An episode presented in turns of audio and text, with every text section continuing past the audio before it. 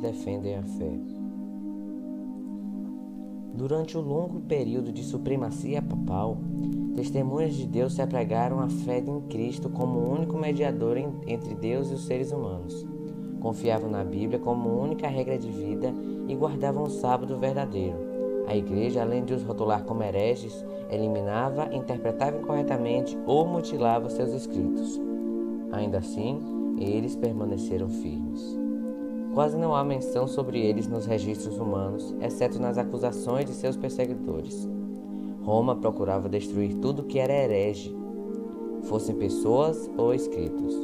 A igreja também tentou eliminar todos os relatos de sua crueldade em relação àqueles que dela discordavam. Antes da invenção da imprensa, os livros eram poucos, então não havia muitos recursos para impedir as forças de Roma de realizarem seus desígnios. Assim que o papado obteve poder, estendeu os braços para destruir todos aqueles que se recusavam a reconhecer sua autoridade. Na Grã-Bretanha, o cristianismo simplesmente criou raízes cedo, sem as corrupções da apostasia papal. A perseguição realizada por imperadores pagãos foi o único presente que as primeiras igrejas da Grã-Bretanha receberam de Roma. Muitos cristãos que fugiam da perseguição na Inglaterra encontravam refúgio seguro na Escócia. De lá, os cristãos levaram a verdade para a Irlanda e as pessoas desses países começaram a aceitar com alegria. Quando os saxões invadiram a Grã-Bretanha, o paganismo assumiu o controle e os cristãos foram forçados a se retirar para as montanhas. Na Escócia, um século depois, a luz brilhou até as terras distantes da Irlanda veio Columbo e seus colaboradores, que transformaram a solitária ilha de Iona no centro de sua obra missionária. Dentre esses evangelistas havia um que guardava o sábado bíblico e apresentou essa verdade ao povo. Uma escola foi fundada em Iona e missionários saíam dela para pregar na Escócia, Inglaterra, Alemanha, Suíça e até mesmo na Itália. Roma enfrenta a religião bíblica. Roma, no entanto, estava determinada a submeter a Grã-Bretanha a seu domínio. No sexto século, missionários católicos trabalharam para converter os saxões pagãos. À medida que a obra progredia, os líderes papais se levantaram contra os cristãos simples, humildes e bíblicos em seu caráter, sua doutrina e conduta. Os representantes de Roma exibiam a superstição, pompa e arrogância do sistema papal. Roma exigia que as igrejas cristãs reconhecessem o Papa como seu governante. Os bretões responderam que o Papa não tinha direito à supremacia dentro da igreja e que prestariam a ele apenas a submissão que é devida a todo seguidor de Cristo. Sabiam que não existia outro mestre além de Cristo. Então o verdadeiro espírito do papado se revelou.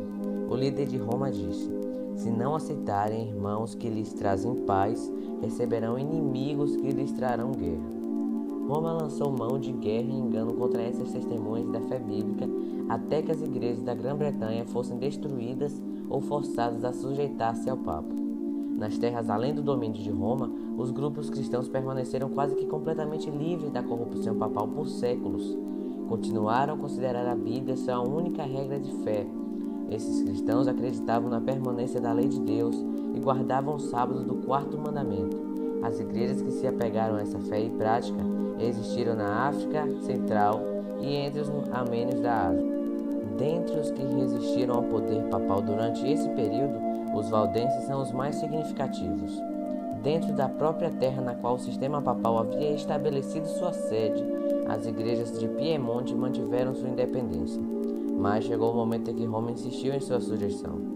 Mesmo assim, alguns se recusaram a ceder ao Papa ou ao Bispo, determinando-se a preservar a pureza e a simplicidade de sua fé ocorreu uma separação. Aqueles que se apegavam à antiga fé deixaram seus lares. Alguns deixaram para trás os Alpes nativos ergueram o estandarte da verdade em terras estrangeiras. Outros se retiraram para as montanhas e ali conservavam sua liberdade de adoração a Deus. Sua crença religiosa era baseada na palavra escrita de Deus. Esses humildes camponeses, excluídos do mundo, não haviam encontrado a verdade sozinhos em oposição aos ensinos da Igreja Apóstola. Herdaram as crenças religiosas de seus antepassados. Em conflitos, exaltaram a fé da Igreja Apostólica, a Igreja do Deserto. Não a orgulhosa hierarquia no trono da grande capital mundial, era a verdadeira Igreja de Cristo, Deus confiara a seu povo para que fossem contados ao mundo. Um dos principais motivos que levaram a igreja verdadeira a se separar de Roma foi o ódio desta em relação ao sábado bíblico. Conforme a profecia tinha previsto, o poder papal pisoteou a lei de Deus. As igrejas submissas ao papado eram forçadas a honrar o domingo, cercados por erros disseminados. Muitos dentre o povo verdadeiro de Deus ficaram tão confusos que, embora guardassem o sábado, também não trabalhavam aos domingos. Entretanto, isso não satisfazia os líderes papais. Eles exigiam que o povo rejeitasse o sábado e denunciavam aqueles que ousavam honrá-lo. Séculos antes da reforma, os valdenses tinham a Bíblia em sua língua materna, e isso os tornou alvo especial da perseguição. Declararam que Roma era a Babilônia apóstata do Apocalipse. Arriscando a própria vida, permaneceram firmes, resistindo às corrupções da igreja dominante. Ao longo das eras de apostasia, houve valdenses que negaram a supremacia de Roma, rejeitaram a adoração a imagens por ser uma forma de idolatria e guardaram o sábado verdadeiro. Por trás das grandes paredes montanhosas, os valdenses encontraram um esconderijo. Esses fiéis exilados mostravam aos filhos as alturas que se erguiam acima deles em majestade e falavam daquele cujas palavras permanecem como as rochas eternas. Deus tinha colocado as montanhas seguramente em seu lugar. Nenhum braço além do divino seria capaz de movê-las. De igual maneira, ele havia estabelecido sua lei. O poder humano seria incapaz de mudar o mandamento da lei de Deus, assim como não poderia arrancar as montanhas e arremessá-las ao mar. Aqueles peregrinos não reclamavam de sua vida difícil. Nunca se sentiam solitários nas montanhas isoladas. Eles se alegravam em sua liberdade de adoração. Princípios valorosos da verdade. Eles valorizavam os princípios da verdade mais do que casas e terras, amigos, familiares e a própria vida. Ensinavam aos pequenos, desde a primeira infância, a considerar sagradas as declarações da lei divina. Eram raros os exemplares da Bíblia, por isso decoravam suas preciosas palavras. Muitos eram capazes de recitar grandes trechos tanto do Antigo quanto do Novo Testamento. Eram instruídos desde a infância a suportar dificuldades e a pensar e agir por si sós. Aprendiam a ter responsabilidades, a vigiar suas palavras e a compreender a sabedoria do silêncio. Uma única palavra descuidada que caísse nos ouvidos de seus inimigos poderia colocar em perigo a vida de centenas de fiéis. Pois, como lobos que espreitam a presa, os inimigos da verdade perseguiam aqueles que ousavam reivindicar liberdade de fé religiosa. Os valdenses trabalhavam com persistência resoluta para sua subsistência.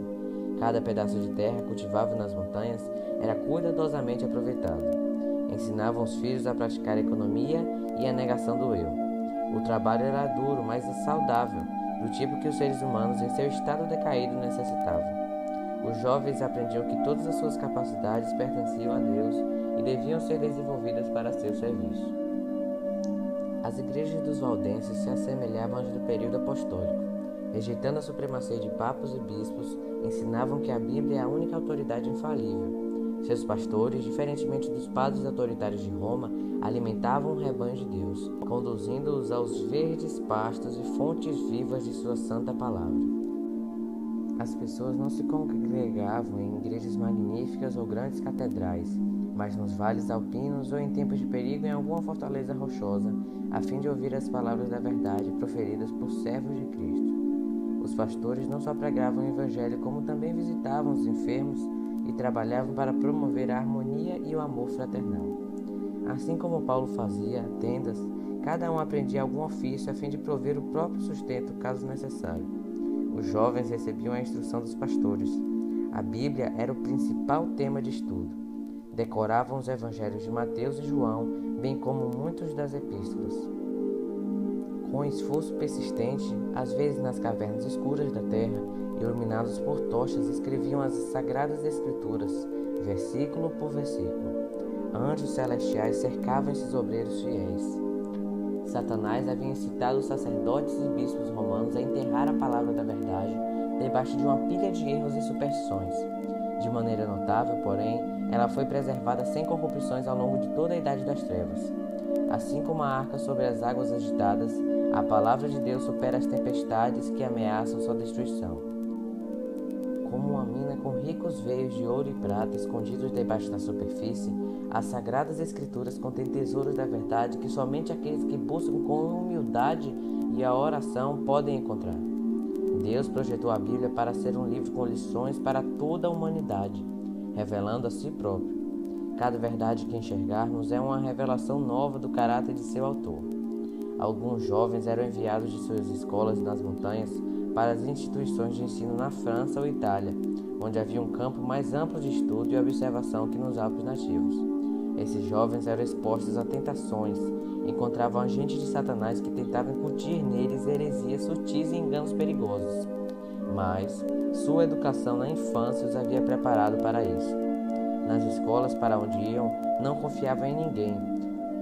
Suas roupas eram feitas de maneira especial para esconder seu maior tesouro, as Escrituras. Em todos os lugares onde podiam, colocavam cuidadosamente alguma porção da Bíblia, para que aqueles que apareciam abertos a receber a verdade pudessem encontrá-la. Dessa maneira, conquistaram conversos a verdadeira fé nessas instituições de ensino. Com frequência, seus princípios se espalhavam por toda a escola. No entanto, os líderes papais não conseguiam identificar a fonte da suposta heresia treinados como missionários. Os cristãos valdenses sentiam a solene responsabilidade de fazer sua luz brilhar. Pelo poder da palavra de Deus, trabalhavam para quebrar o jugo que Roma impusera. Os ministros valdenses precisavam servir por três anos em algum campo missionário antes de assumir uma igreja na própria terra, uma introdução apropriada à vida pastoral em tempos difíceis. Os jovens viam diante de si não riquezas e glórias terrenas, mas trabalho duro, perigos e a possibilidade da morte de Marte. Os missionários saíam de dois em dois, assim como Jesus havia enviado seus discípulos. Se revelassem sua missão, a derrota seria certa. Cada ministro tinha conhecimento de algum ofício ou profissão. Assim, os missionários realizavam sua obra sob o disfarce de um trabalho secular, em geral como comerciantes ou vendedores. Carregavam consigo seda, joias e outros artigos e sempre eram bem-vindos como mercadores nos lugares em que seriam rejeitados como missionários. Em segredo, carregavam cópias da Bíblia, inteira ou em parte. Com frequência conseguiam interessar alguém pela leitura da palavra de Deus e deixavam a parte dela com quem queriam. De pés descalços, roupas rústicas e manchadas pela viagem, esses missionários passavam por grandes cidades e chegavam até terras distantes. Igrejas surgiam ao longo do seu caminho, e o sangue de mártires testemunhava da verdade. Velada e em silêncio, a palavra de Deus era recebida com alegria em muitos lares e corações.